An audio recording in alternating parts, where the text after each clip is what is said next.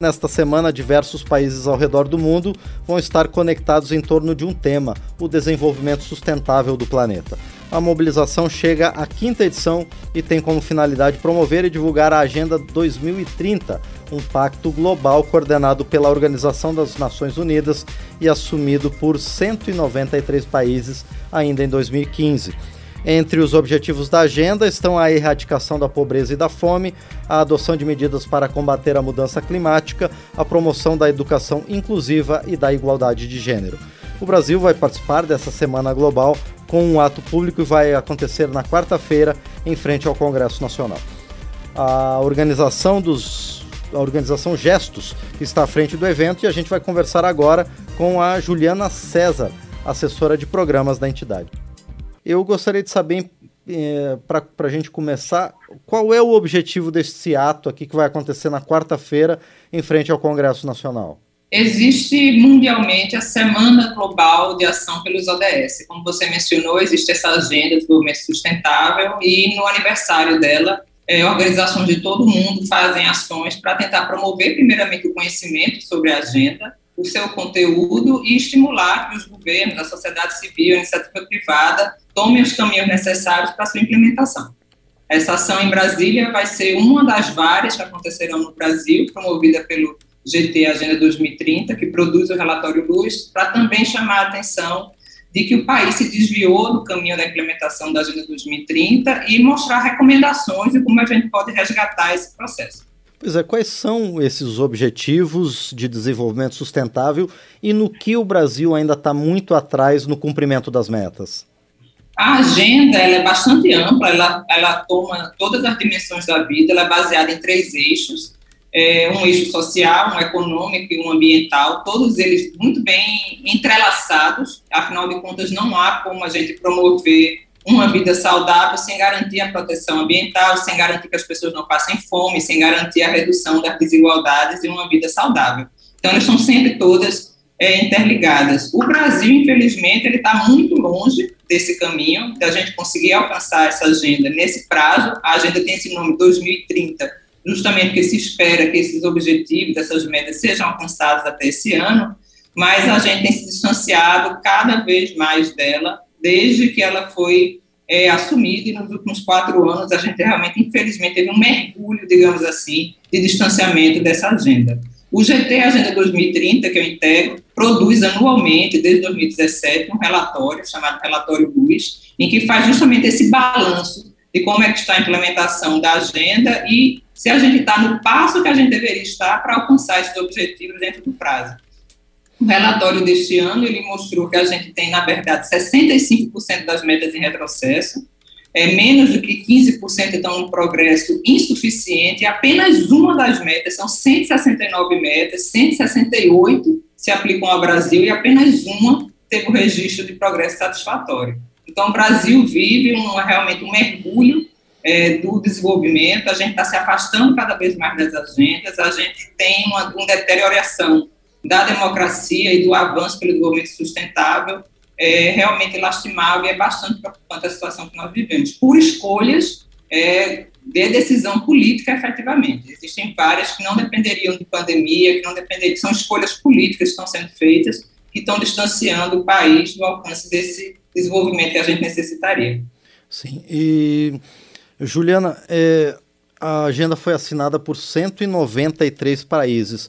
No, no âmbito geral, sem contar apenas o Brasil, como é que está o encaminhamento das metas dessa agenda 2030? Ela varia bastante, existem países bastante avançados e às vezes avançados em determinados setores. É, eu acho, sendo muito sincera, que dificilmente vai ser uma agenda que vai ser atingida em sua plenitude é, por todos os países. Na verdade, acho que não seria esse exatamente o objetivo, porque as pessoas também são realistas na determinação das agendas. O que ela é muito importante é que ela é uma agenda integral, extremamente ampla, compreensiva das diversas dimensões da vida e que entende o entrelaçamento das diversas metas. Né? Como eu falei, é um tripé e sem um desses pés o tripé cai.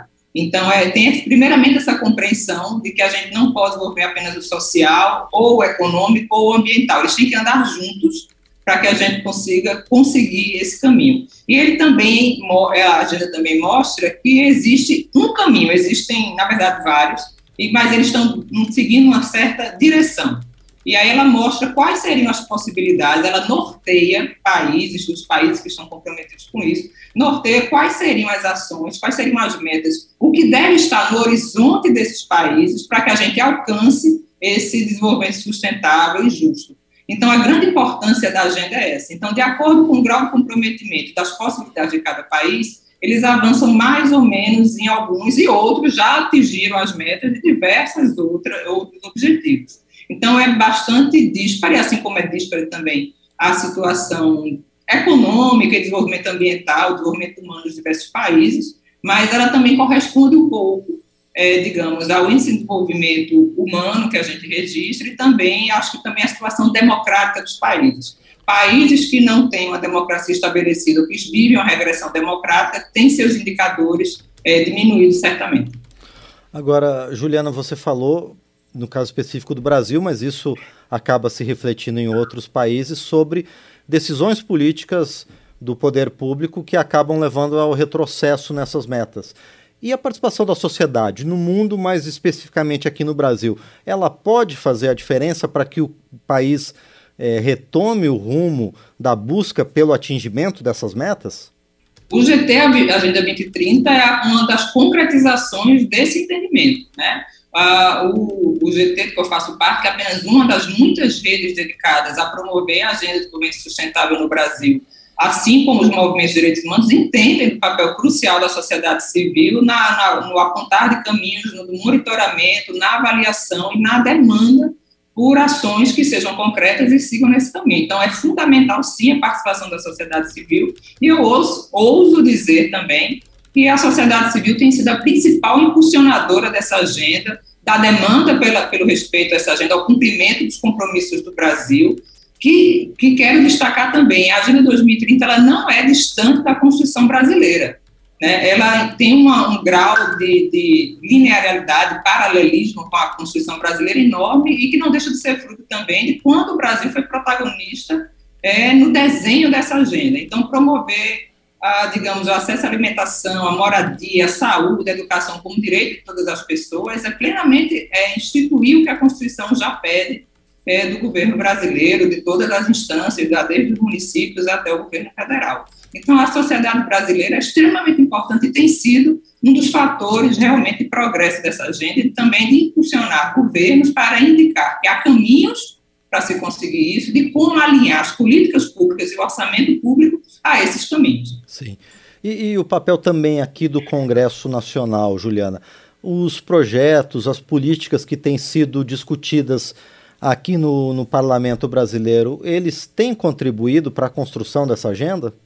Alguns sim e alguns não, né? A gente tem diversos projetos de lei que estão, é, digamos, no caminho da agenda, eles contribuem para isso, mas também tivemos diversas, diversos momentos que o Congresso Nacional aprovou ou propôs também medidas que vão contra é, esse caminho. Essa é uma das, é, uma das questões que a gente tenta conseguir. O GT Agenda 2030, através de uma ação com a Frente Parlamentar mista em defesa dos ODS, que existe uma frente parlamentar específica para os ODS, tem inclusive um projeto de lei que aguarda, é, que aguarda é, posicionamento de uma das comissões é, da Câmara dos Deputados, justamente para colocar a Agenda 2030 como um dos princípios norteadores da produção é, das peças orçamentárias. É, infelizmente, no último PPA, é, o, a menção à Agenda 2030 como um princípio a ser considerado na implementação das políticas, das ações, para nortear o orçamento, é, é, foi removida. Essa, havia uma referência no PPA, ela foi removida por um veto presidencial.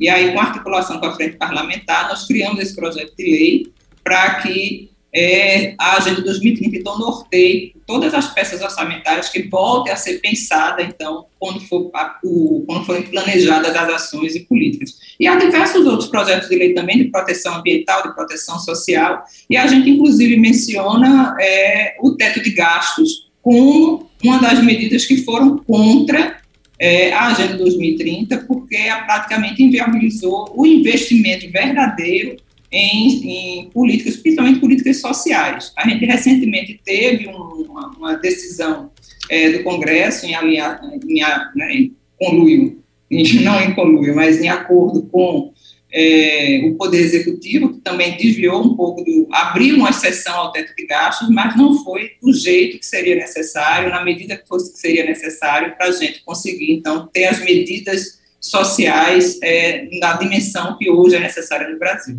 Muito bem, a gente conversou então com Juliana César, assessora da organização Gestos, é, dentro do GT Agenda 2030, a respeito da Semana Global de Desenvolvimento Sustentável, que vai ser marcada aqui no Brasil com alguns atos, inclusive um aqui no Congresso Nacional na próxima quarta-feira.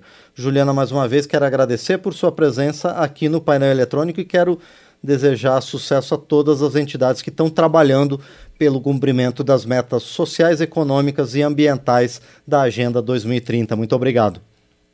Muito obrigada, Márcio. Muito obrigada pela oportunidade.